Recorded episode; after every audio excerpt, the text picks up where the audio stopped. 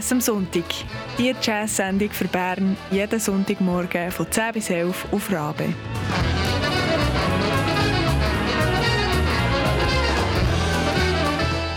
Une production d'Atina Dill, Manon Mullener, Simone Peterman et Christian Schütz.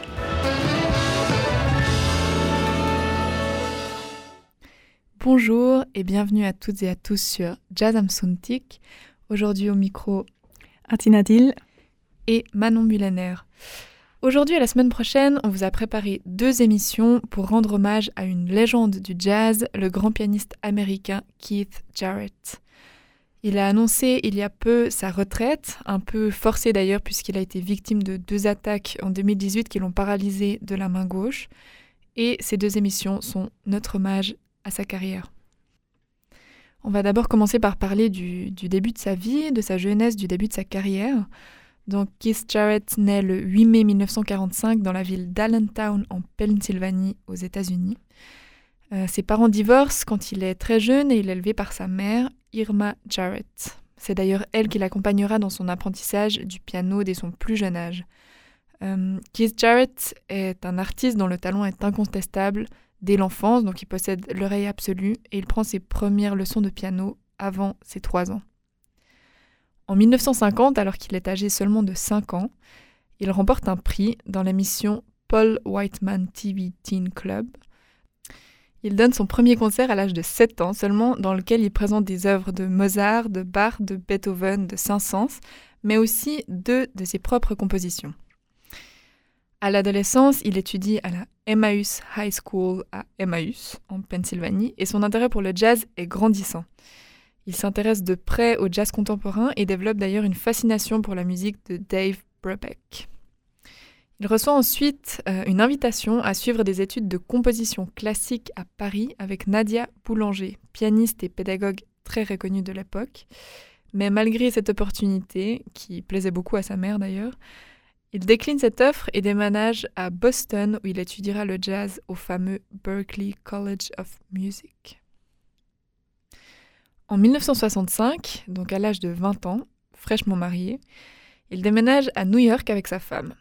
Euh, il collabore avec différents musiciens avant de faire partie des Jazz Messengers, Jazz Messengers d'Art Blakey, avec qui il enregistre euh, en 1966 l'album Buttercorn Lady, seule trace audio de cette collaboration. C'est d'ailleurs ce que nous allons écouter maintenant, donc Buttercorn Lady the Art Blackie, and the Jazz Messengers.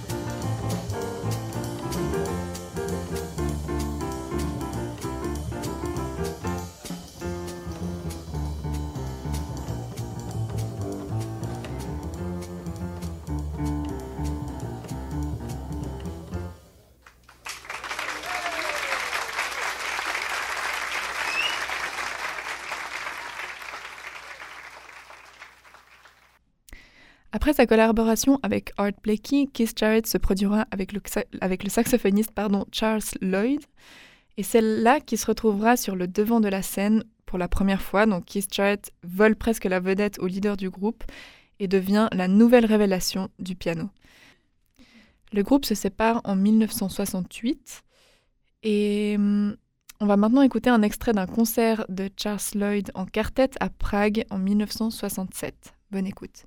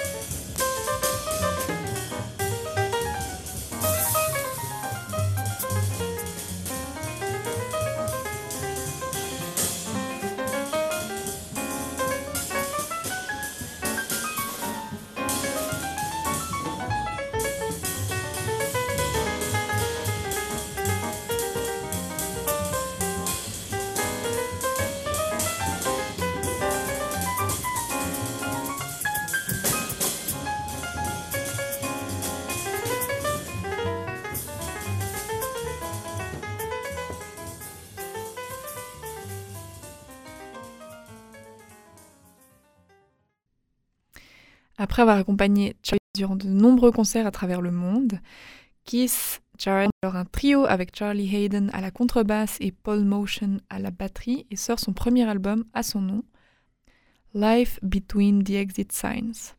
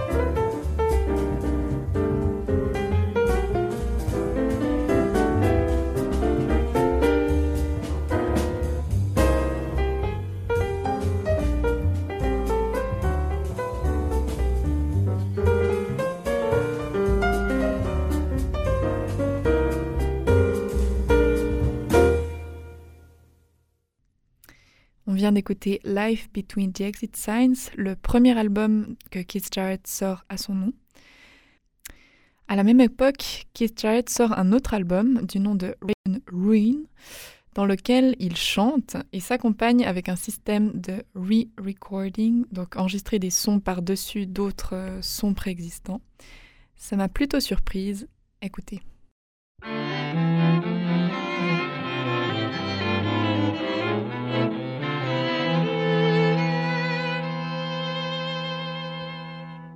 I walked by a stream on a cloudy day.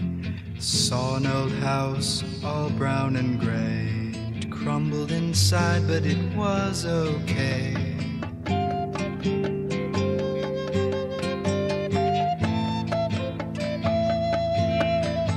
The trees all around and the stream made a sound. I walked up the hill and sat on the ground.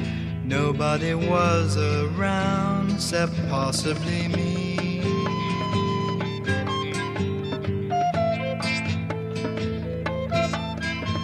I looked again at the house quite soon and found it was part of the afternoon.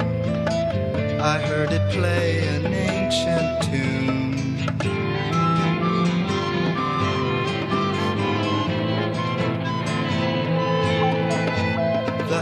Came to life with a different hue. It hadn't been there but a week or two. It looked so old, but it was really new.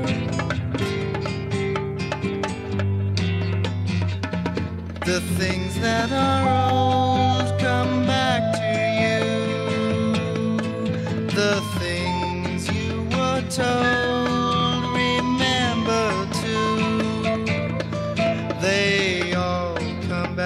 different pattern and make their old time faces young as you. The things that are old come back to you. The things you were told, remember too. They all come back in a different pattern their old time faces young as you.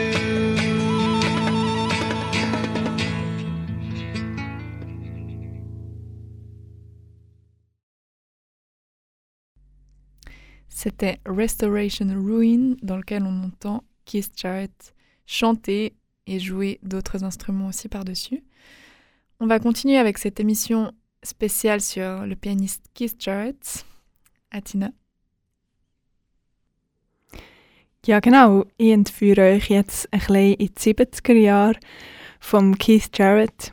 Und zwar hat er von 1971 bis 1976 in einem Quartett gespielt, und zwar das American Quartet. Ihr habt vorher schon gehört, dass er ähm, mit dem Paul Motion und dem Charlie Hayden gespielt hat. Jetzt haben sie noch etwa 40 dazu geholt, und zwar ähm, der äh, Dewey Redman am Saxophon Sie haben zusammen mehrere Alben produziert, wo sie auch alle ganz andere Instrumente gespielt haben als ihre eigenen Instrumente. Hauptsächlich haben sie etwa alle noch ein Perkussion gespielt und manchmal hat der Jared auch Saxophon oder Flöte gespielt. Alle die Musiker von dieser Band haben ihren eigenen Sound, ihren eigenen Charakter und ich glaube, das macht auch die Band aus. Und sie mischen einfach verschiedene stilistische Richtungen vom Free Jazz, Traditional Jazz über Sounds aus dem Mittleren Osten. Ich lasse euch gerade reinhören, und zwar mit dem Stück El Juicio. Übersetzt heisst das das Urteil. Das Stück ist komponiert von Keith Jarrett.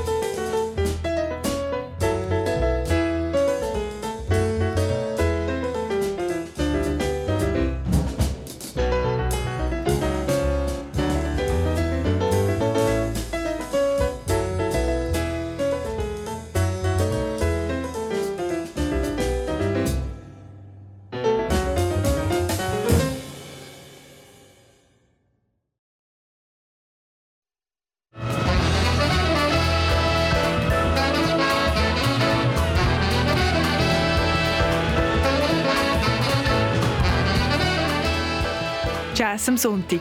Die Jazz-Sendung für Bern jeden Sonntagmorgen von 10 bis 11 auf Rabe.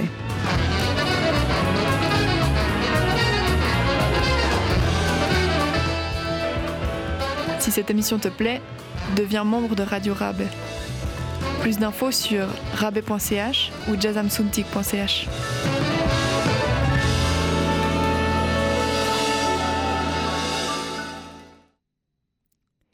Für die, die neu dazugekommen sind, wir reden heute über Keith Jarrett, einen legendären Pianist, der leider letztes Jahr hat müssen, ähm, seinen Rücktritt melden weil er ähm, auf der linken Seite ähm, fast ganz paralysiert ist.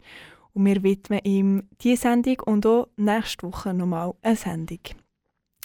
Jetzt sind wir gerade so seine Karriere ein am Durchgehen und ein ganz wichtiger Teil von seiner Karriere möchte ich jetzt anfangen. Und zwar ist das die Konzerte, wo er Solo-Piano spielt und alles völlig improvisiert. Seit 1972 ist er in diesem Bereich bekannt worden und es ist sehr neu gewesen, dass man so etwas macht, einfach sich reingibt und vorher gar nichts überlegt komponiert hat. Er hat ganz einen speziellen Melodiefluss und er entwickelt dabei immer neue Klangfarben. Sein Motto bei dem ist eigentlich auch, dass er jegliche Idee, die er vielleicht im Vorhinein hätte, verwirft und ganz, ganz bewusst sich sagt, nein, das brauche ich nicht und sich mit dem Moment, mit dem Publikum mitreißen ein sehr berühmtes äh, Album, das 1975 entstanden ist, ist The Köln Concert. Und das hat äh, in der Kölner Oper stattgefunden und das Album ist über drei Millionen Mal verkauft worden. Und ich schlage vor, wir hören bisschen rein.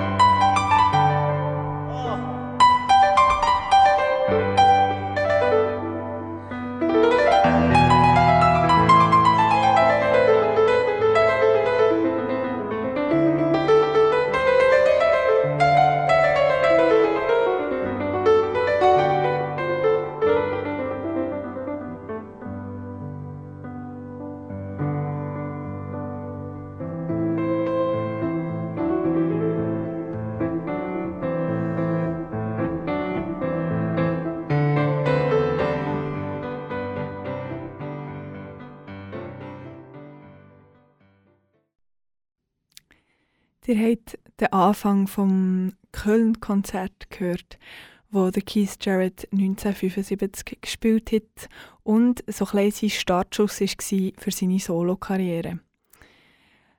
Mitte, Ende 70er hat er zudem auch ein Quartett gegründet, ein bisschen zum Gegensatz zum American Quartet, das ihr vorher gehört habt, wo er European Quartet. Und er hat eigentlich nachher ab der Mitte 70er fast nur noch mit ihnen Alben aufgenommen.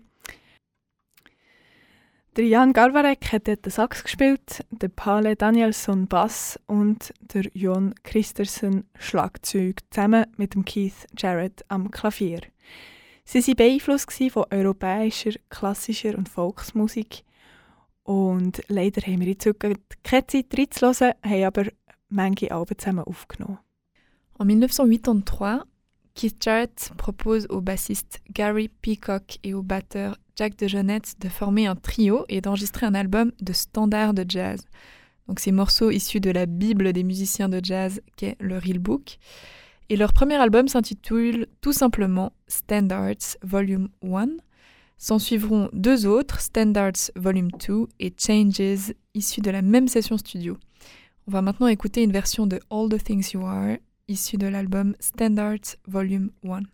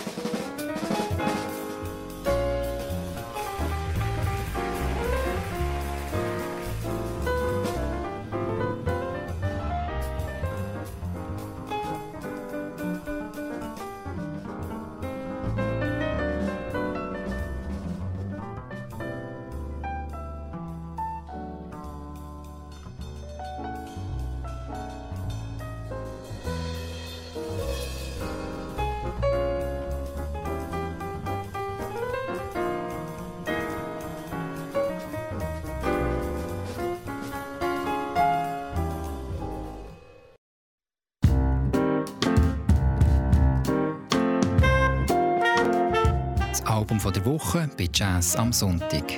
Jede Woche etwas Neues aus der Schweiz.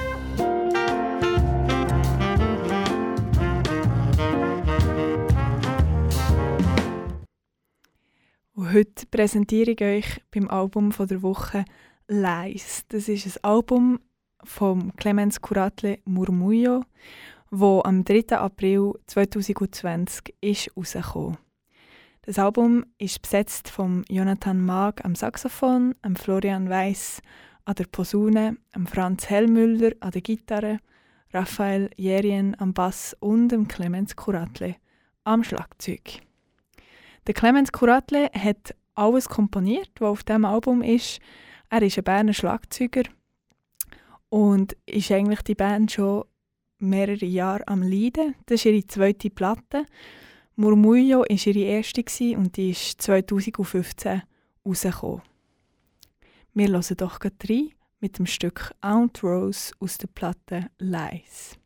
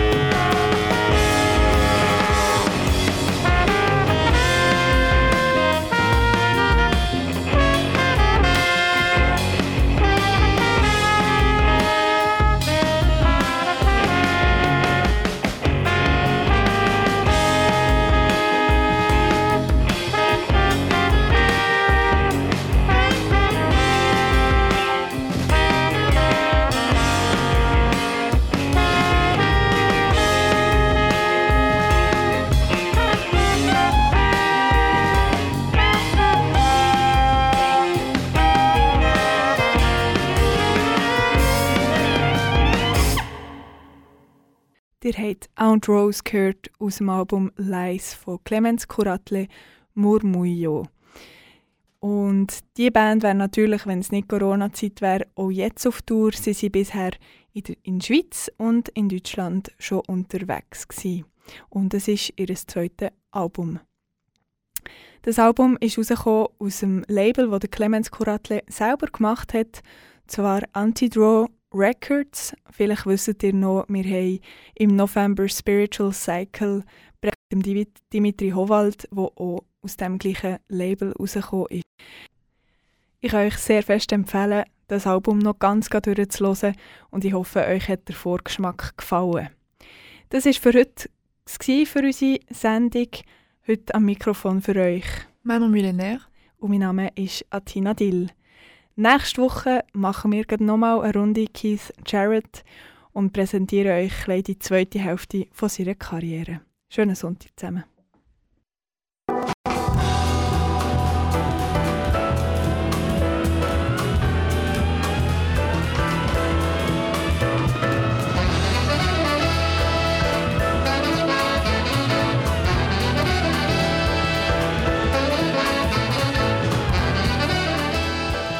Jazz am Sonntag. Die Jazz-Sendung für Bern jeden Sonntagmorgen von 10 bis 11 auf Rabe.